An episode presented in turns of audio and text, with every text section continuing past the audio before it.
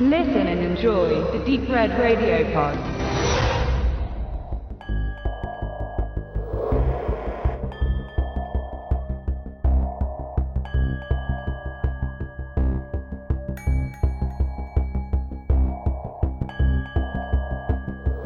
Herzlich willkommen bei Wicked Cinema, dein auditiver Filmführer durch die Welten des hammeresken Horrors, namenloser Schrecken und nervenzerfetzender Grauen.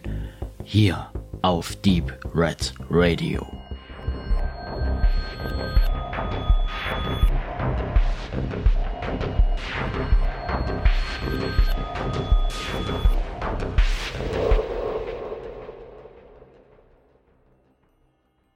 Da sind sie wieder. Wicked Vision und Pete Walker in der Kollektion Nummer 3, The Flash and Blood Show. Die IMDB gibt's ganz kurz wieder den Plot. Actors rehearsing. A show at the mysterious seaside theater are being killed off by an unknown maniac. Ja, und das fasst es schon sehr gut zusammen. Der Film wird gerne beworben mit dem, dass es der Vorläufer des, des Slasher-Films wäre. Die Attribute dazu liefert er auf jeden Fall.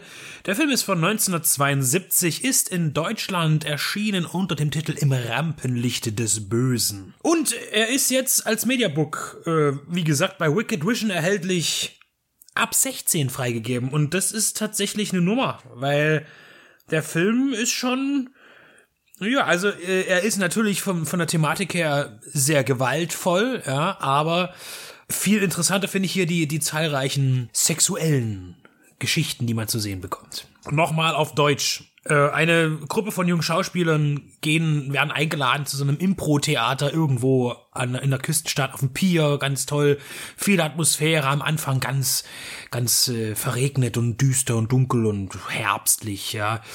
Ähm, ja, und dort sollen sie halt irgendwie ein Stück einprobieren, einstudieren, das dann irgendwie auch ein bisschen auf Tournee gehen soll durchs Land und auch äh, am Ende beim im, im West End aufgeführt werden soll. Ja, und dann gibt es da natürlich das Phantom der Oper, nein, das Phantom des Theaters, äh, ein erstmal gesichtsloses äh, Wesen menschlicher Natur, das dort herumgeistert und anfängt, ja, Menschen verschwinden zu lassen, wobei natürlich der Bodycount jetzt nicht so riesig ist in dem Film. Und es wird dann auch eher so, so ein bisschen so krimimäßig, ja, da wird gesucht, wer ist denn jetzt hier eigentlich wer und wer könnte jetzt die Bedrohung sein. Ja, und ähm, also wirklich ein, ein klassisches Slasher. Geschehen ist. In einem Interview sagt Pete Walker so schön, naja, ihm gefällt der Film eigentlich nicht mehr so gut, weil da zu viel Sex drin wäre. Da sage ich mir, okay.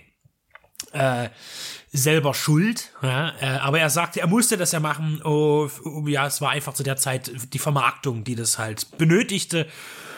Andererseits erzählt er, dass die Zensur halt sehr stark war in Großbritannien und auch in den USA, wo seine Filme dann auch mehr so im, im, im Autokino liefen und äh, seine Filme deshalb heute vielleicht eher naiv wirken. Äh, sag ich mir, das ist aber auch Blödsinn. Äh, weiß nicht, was hier das, wo man sich zurückgehalten hat bei dem Film, weiß ich nicht. Ähm, Zumindest nicht äh, bei der Nudity. Full Frontal Nudity hat man hier auch gerne bei Männern und bei Frauen. In der Tat ist es so, dass immer wieder Sex eingespielt wird in die Handlung. Man wird auch gleich in der Eingangssequenz äh, eingeführt äh, mit einer äh, Frau nackt mit prallen großen Brüsten, die sich in ihrem Wohnheimzimmer da fortbewegt. Auch eine ganz tolle Szene. Der Film ist ein einziger feuchter Männertraum, so wie Männer sich vorstellen, wie das so abläuft das ist herrlich. Am Anfang äh, sind wir eben in diesem Wohnheim, wo halt zwei von diesen potenziellen Schauspielerinnen wohnen und da klingelt es an der Tür, es ist nachts, da ist irgend so ein junger Student dran, auch so ein Filmstudent oder sowas ähm, der ihnen einen Streich spielen will. Und ja, die jungen Mädchen liegen natürlich gemeinsam im Bett äh, in einem. Sie teilen sich das äh, und äh, die eine ist ganz nackt, die andere hat äh, was Verspieltes an. Und ja, so stellen sich alte Männer das vor, wie, wie Frauen im, im Wohnheim so leben. Und äh, immerzu äh, sind Schauspielerinnen prinzipiell, sind ja Künstlerinnen und Schauspielerinnen attraktiv im Sinne von Pin-Up-Kalendern und selbstverständlich immer nackt und freizügig und so weiter. Ja, das äh, teilt uns diese, dieser Film mit.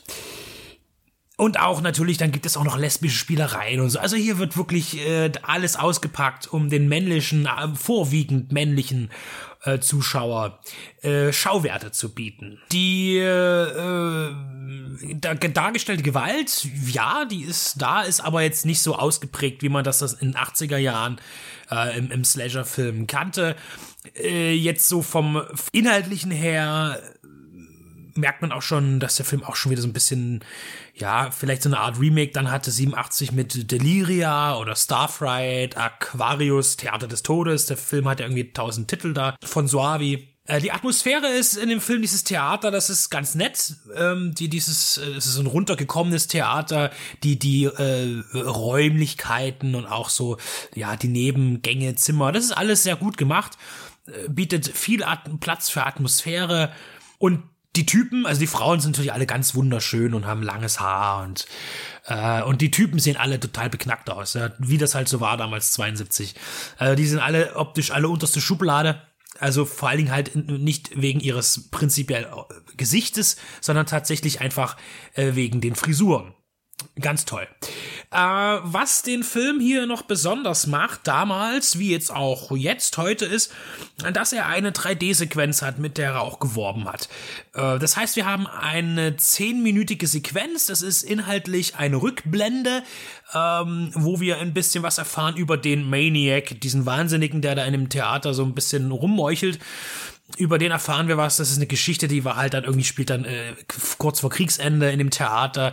Da gab es einen Konflikt, auch wieder die Liebe. Also Unzucht, Unzucht ist generell natürlich auch hier das Tatmotiv. Ja ähm, und diese diese Rückblende ist in 3D gedreht worden. Jetzt ist es so, dass die Blu-ray, äh, das, also ich habe nur die Blu-ray gesehen, auf der DVD, weiß ich, wird es vermutlich auch so sein, äh, auf der Wicked Vision äh, Veröffentlichung hier, äh, haben wir dann eben dieses verschwommene Bild, ne, wo wir dann sehen, aha, Moment, jetzt ist hier 3D. Und da kann man jetzt so eine schöne Brille aufsetzen, und zwar so eine Farbfilterbrille, also eine Anaglyphenbrille. Die ist im Mediabook aber nicht drin. Was ich jetzt, weiß ich nicht, das ist halt schon ein Schwachpunkt irgendwie, weil man muss jetzt davon ausgehen, dass der geneigte Zuschauer, der sich das gekauft hat, eine zu Hause hat. Ich habe eine zu Hause, mindestens, und zwar habe ich die gefunden, noch gewusst, in der Amityville Horror 3 DVD von Epics.